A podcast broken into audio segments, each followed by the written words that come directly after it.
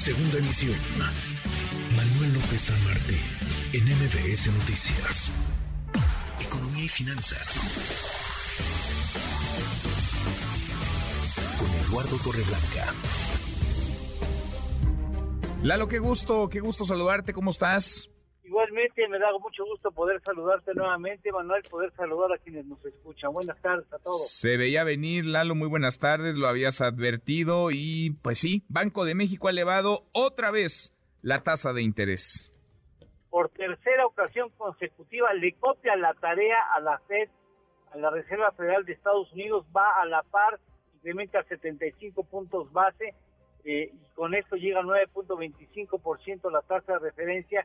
Vale la pena mencionar que es la tasa más alta que ha tenido este instrumento, esta eh, herramienta, digamos, esta estrategia monetaria, llega al nivel máximo desde que fue implementada en el año 2008 y ha elevado ya, todo este año ha elevado en cuanta oportunidad ha tenido, ha incrementado la tasa de interés tratando de abatir la inflación. Por lo pronto ya tenemos una tasa históricamente alta y la duda será dónde le va a parar. Primero si va a continuar con a ritmos de 75 puntos base o si ya va a atenuar esta, este ritmo de crecimiento, porque tiene en este año dos oportunidades más, una en noviembre y una más en diciembre. Esto no quiere decir que no pueda eventualmente llegar a una estrategia, a una cita extraordinaria, la puede citar y puede incrementar la tasa de interés cuando quiera, pero bueno, ya cada vez está más cerca del, digamos, el techo de la tasa de referencia en México. ¿Cuál sería esta? Entre 10.5 y 11%. Hay algunas personas que consideran que incluso podría irse un poco más arriba del 11%, porque eh, buscan, lo que tratan de hacer es primero controlar la inflación y después, después dejar las tasas de referencia en un nivel neutro. ¿Qué significa un nivel neutro? Que una tasa de interés no inhibe la actividad económica, pero es decir, queda en equilibrio de tal manera que la tasa de interés lo que procura es simplemente vigilar que la inflación no se salga de los rangos esperados.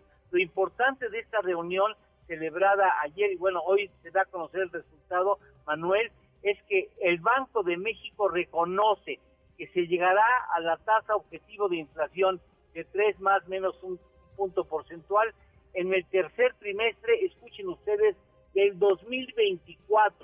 O sea, ya no será a finales del año entrante, sino lo reconoce y llegaremos a 3% de inflación hacia el tercer trimestre, o sea, eh, más o menos a esta altura del año, pero dentro de dos años. Qué cosa, dentro de dos años, y si bien nos va.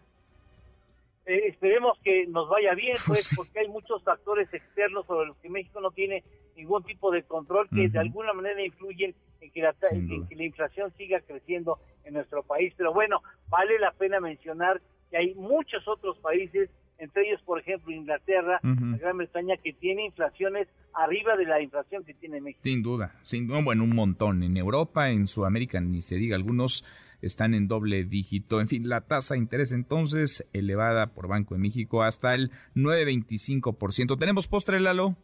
Claro que sí. ¿Sabes cuál es la ciudad preferida de los multimillonarios? Ah, Personas que tienen más de mil millones de dólares. No, no sé, Lalo, pero como tú hablas con varios de ellos, a ver qué te dijeron.